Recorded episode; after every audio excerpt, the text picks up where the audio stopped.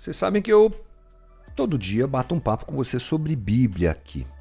E eu gosto muito dessa história de séries de pregação. Por quê? Porque nas séries de pregação a gente pega o texto e faz um trabalho de leitura expositiva, porque você tem vários tipos de pregação. Você pode pregar o texto bíblico de várias maneiras. Você tem a pregação temática, em que eu resolvo falar sobre amor. E aí eu vou no texto bíblico e pego textos ou um texto sobre amor, mas eu tiro daquele texto a mensagem temática.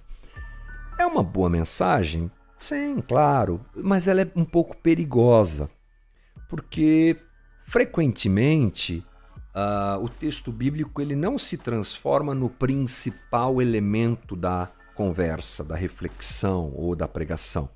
Ele se torna um apoio para que o pregador fale o que ele quer.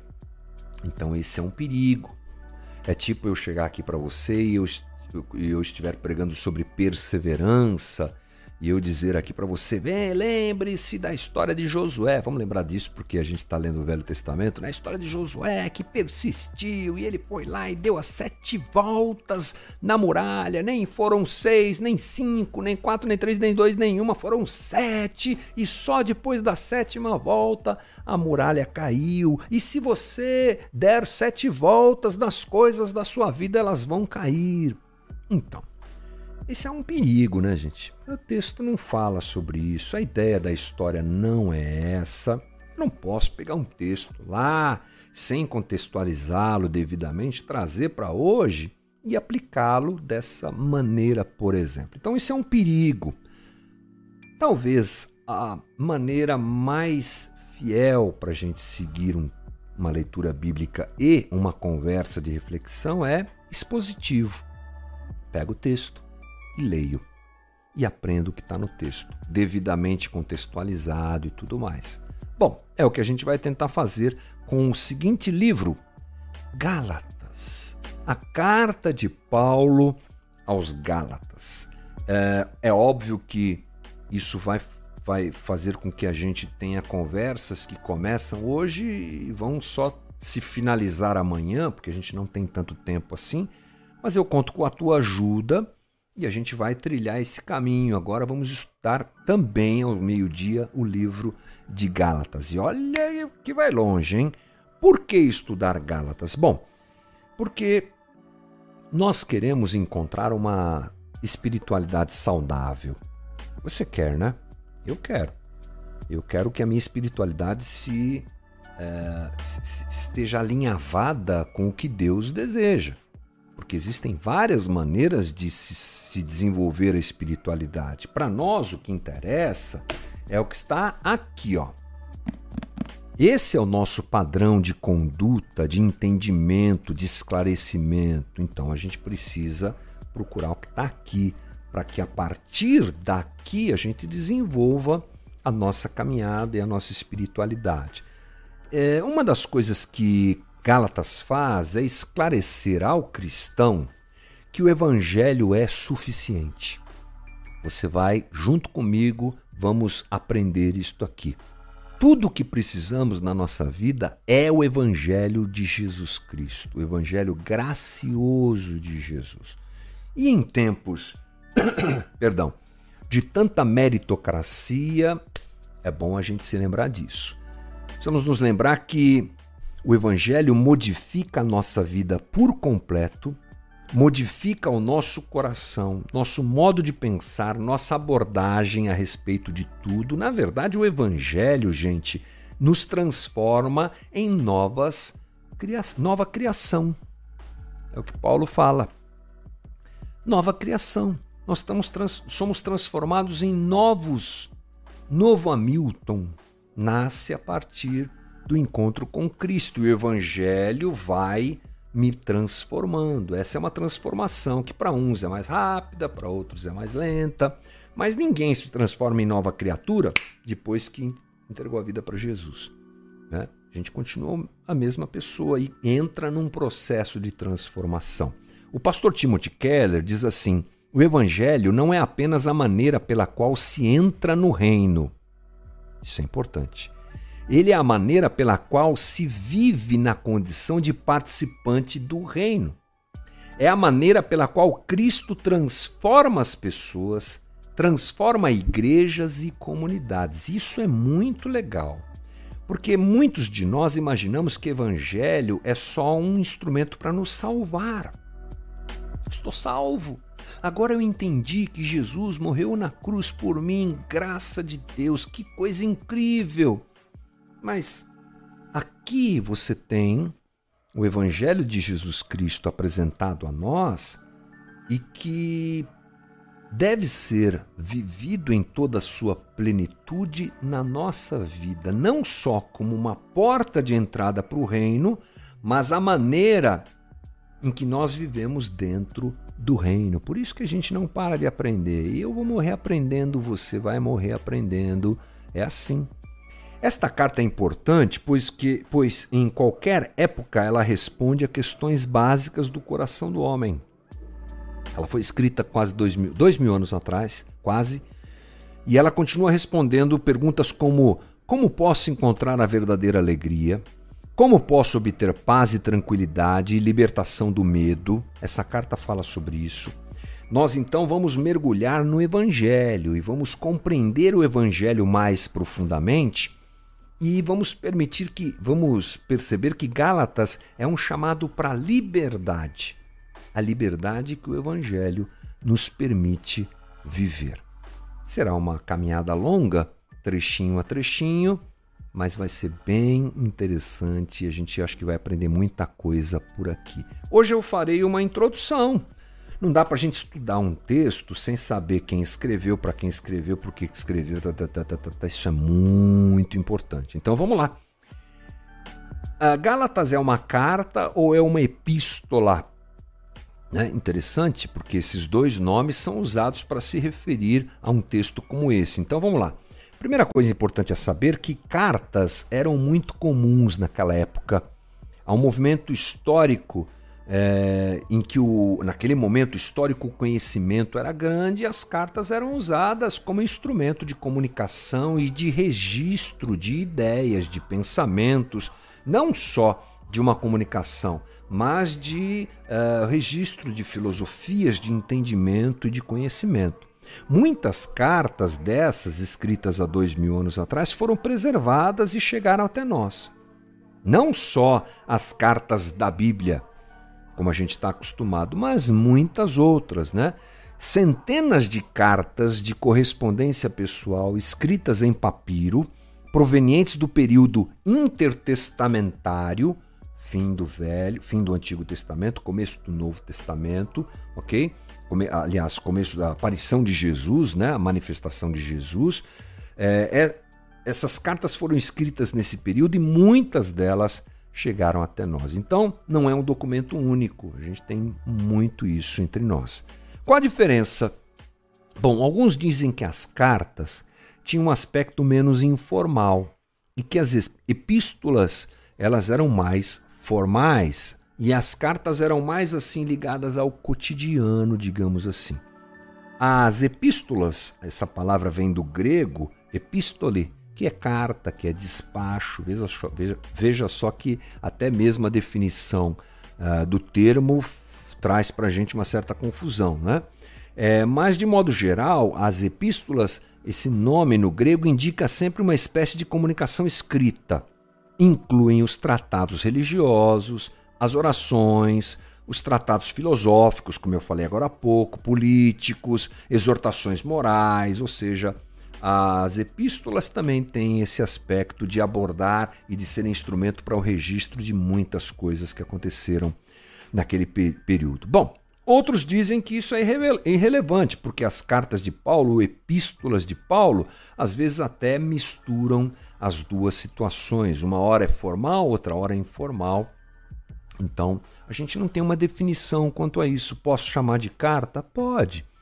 Porque muitas vezes Paulo escreve até é, coisas do seu coração e apresenta uma certa informalidade, mas pode chamar de epístola também. Bom, características de Gálatas. Vamos lá.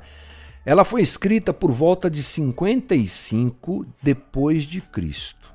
Ou seja, somente 15 a 20 anos depois da morte de Jesus. Bom a gente lembrar disso. A carta aos Gálatas é uma missiva circular do apóstolo Paulo. O que, que é isso aí?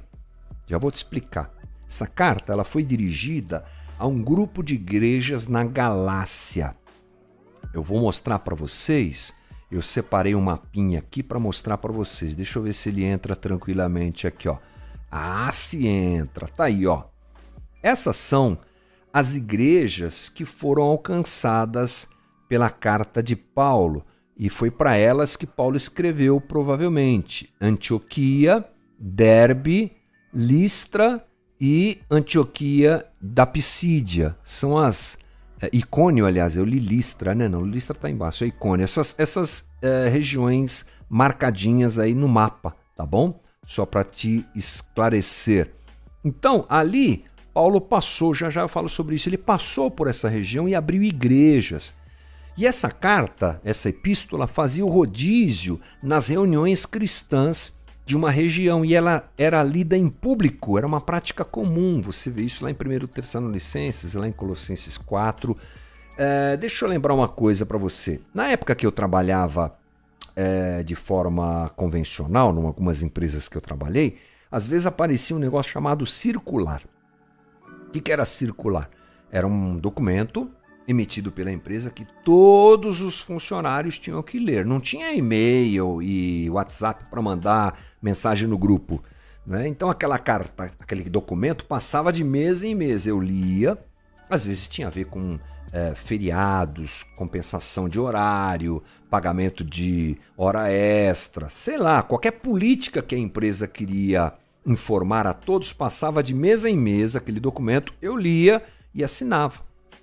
É.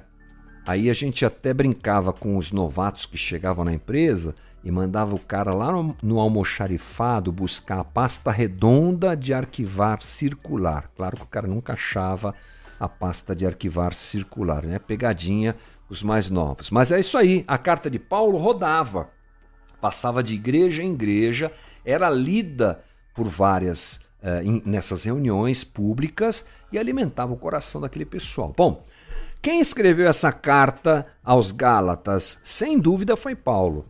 Não tem dúvida nenhuma. O pastor Hernandes Dias Lopes, sobre Gálatas, ele diz assim: Gálatas é o mais genuíno do genuíno que temos de Paulo. A autoria paulina de Gálatas é um consenso praticamente unânime entre, entre todos os estudiosos ao longo dos séculos. Até mesmo os mais críticos ou radicais subscrevem essa convicção. Não tem muito o que falar. Alguns textos bíblicos a gente não tem muita certeza, pode ser esse, pode ser aquele. Alguns a gente não sabe. Hebreus, Hebreus a gente não sabe quem é o autor de Hebreus até hoje. Mas no caso de Gálatas, pá, não tem problema nenhum, é Paulo. Para quem Paulo escreveu, então vamos lá, vamos esclarecer melhor isso. Você viu aquele mapinha Tá? Aliás, eu devia mostrar o mapinha agora, né? Vou mostrar de novo para você aqui e vou ler esse texto para você entender o que é que está acontecendo aqui, ó. Então vamos lá. Uh, Paulo plantava igrejas, ele era um missionário, você se lembra disso? Ele abria, abria igrejas e continuava cuidando delas através das cartas. Era o jeito que ele tinha. Na sua primeira viagem missionária, 48 depois de Cristo, Paulo visitou essa região aí, ó, região da Galácia, onde abriu igrejas nas seguintes cidades: Antioquia da Pisídia, Icônio, Listra e Derbe. Se você quiser saber sobre isso, leia Atos capítulo 13, tá bom? Atos capítulo 13 você verá essa é, essa viagem de Paulo. Então o mapa mostrou ali onde ele passou, as cidades que ele abriu as igrejas e assim vai, tá bom? É, a carta aos Gálatas ela foi destinada a esse grupo de igrejas lá na região da Galácia, que é a Ásia Menor ou é, Ásia Menor, perdão, que está registrada nesse mapa. Ah, existe um certo, uma certa divergência a respeito do, do, do destinatário, perdão, umas divergências a respeito do destinatário da carta, É, e vou tentar rapidamente explicar isso aqui só para você saber, para você depois não dizer que não sabia disso, né? O problema é que o termo Gálatas pode ter um significado geográfico ou étnico, tá? Teria Paulo escrito a carta aos povos celtas que habitaram o norte da Ásia Menor, ou seja, os Gálatas, quem vivia na Galácia eram os Gálatas. Né? Será que Paulo escreveu essa carta para todo mundo que, daquela região? Para uma etnia? Ou ele escreveu para as igrejas que ele e Barnabé estabeleceram na primeira viagem missionária lá naquela região? A gente fica é, por consenso com é, essa ideia de que Paulo escreveu essa carta para as igrejas, tá? Vamos agora entrar no seguinte assunto: qual era o alvo de Paulo ao escrever nessa essas cartas, ou essa carta, melhor dizendo. O alvo de Paulo são os problemas daquela região. A questão era um problema racial e social. Os primeiros crentes, eles eram judeus. Onde é que o evangelho é apresentado aos judeus? Jesus era judeu, seus discípulos eram judeus, os primeiros crentes convertidos ao evangelho eram judeus. Só que acontece uma expansão. Você sabe que o evangelho abre as portas do reino não é, para todos os povos.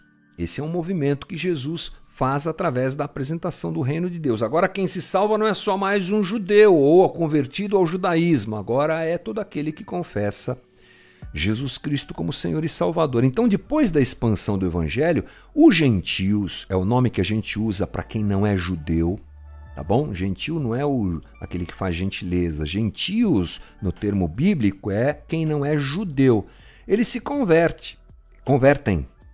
E em todas as cidades onde Paulo e Barnabé passa, eles pregam o evangelho e aí a igreja cresce entre os gentios. A igreja ela se torna então multirracial. Grego, celtas gauleses, considerados bárbaros, faziam parte da igreja no caso da Galácia, daquelas igrejas onde Paulo passou. Ponto. Que bacana. Aí tá lá, Paulo passa, prega, estabelece a igreja, fala da graça de Jesus, fala do amor de Deus e ele vai embora. Só que as notícias vão chegando para ele. E o que acontece é que depois que Paulo se foi, aparece um grupo de gente que a gente chama de mestres judaizantes. Eles vão até lá dizendo que o cristianismo era um tipo de judaísmo melhorado e que os cristãos gentios também deveriam guardar a lei se quisessem ser salvos. Você está entendendo o que está acontecendo aqui? Paulo apresenta o evangelho da graça e vai embora. Aparece esse grupo de, de judeus, mestres judeus, é, judaizantes, melhor dizendo, querendo dizer o seguinte: olha, é bacana, Jesus é um homem muito bom, muito legal, que Paulo ensinou para vocês aqui. Mas esse evangelho que Paulo falou precisa ser vivido dentro da lei do judeu. Hum, aí é um problema. Olha, por exemplo, o que diz Atos 15, versículo 1. Depois você lê com calma aí, vou ler para você agora. Alguns homens desceram da Judéia para Antioquia e passaram a ensinar os irmãos se vocês não forem circuncidados conforme o costume ensinado por Moisés, não poderão ser salvos. Isso levou Paulo e Barnabé a uma grande contenda e discussão com eles. Assim, Paulo e Barnabé foram designados juntamente com os outros para irem a Jerusalém tratar dessa questão com os apóstolos e com os presbíteros. A igreja os enviou e, ao passarem pela Fenícia e por Samaria, contaram como os gentios tinham se convertido. Essas notícias alegravam muito a todos os irmãos. Chegando a Jerusalém, foram bem recebidos pela igreja, pelos apóstolos e pelos presbíteros, a quem relataram tudo o que Deus tinha feito por meio deles. Então se levantaram alguns do partido religiosos, partido religioso, perdão, dos fariseus que haviam crido e disseram: é necessário circuncidá-los e exigir deles que obedeçam à lei de Moisés. Olha o que está acontecendo aqui. O pessoal se converteu graciosamente. Uh, gentios se convertem. E agora o grupo de judeus mais ortodoxos, inclusive alguns que haviam crido no evangelho querem que esse pessoal siga a lei. Hum, não. Não dá para ser assim. Quem eram esses pregadores itinerantes? Esses judaístas, eles pertenciam à ala radical dos judeus cristãos que surgiu nesse movimento e que voltavam a conferir à lei o maior peso do que o próprio evangelho. Ensinavam uma mescla de judaísmo e cristianismo. Para eles, o judaísmo deveria operar dentro da esfera da lei mosaica. E para eles, isso é o que deveria acontecer. A fé em Cristo, portanto, para esse pessoal não era suficiente. Era preciso complementar com a obediência à lei de Moisés. E dentre os preceitos mosaicos que eles frisavam estavam a guarda das festas religiosas, do sábado e a necessidade da circuncisão. Então eles diziam que só assim é que as pessoas seriam bem aceitas por Deus, só cumprindo a lei. Isso é muito sério, gente.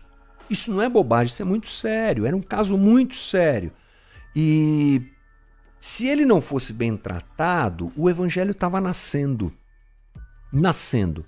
A partir disso, se ele não fosse bem tratado, Paulo teria um grande problema. E o evangelho que chegaria até nós não seria esse evangelho da graça, evangelho da libertação, da liberdade, seria um evangelho cheio de regras e normas baseados, baseadas nas, nas leis.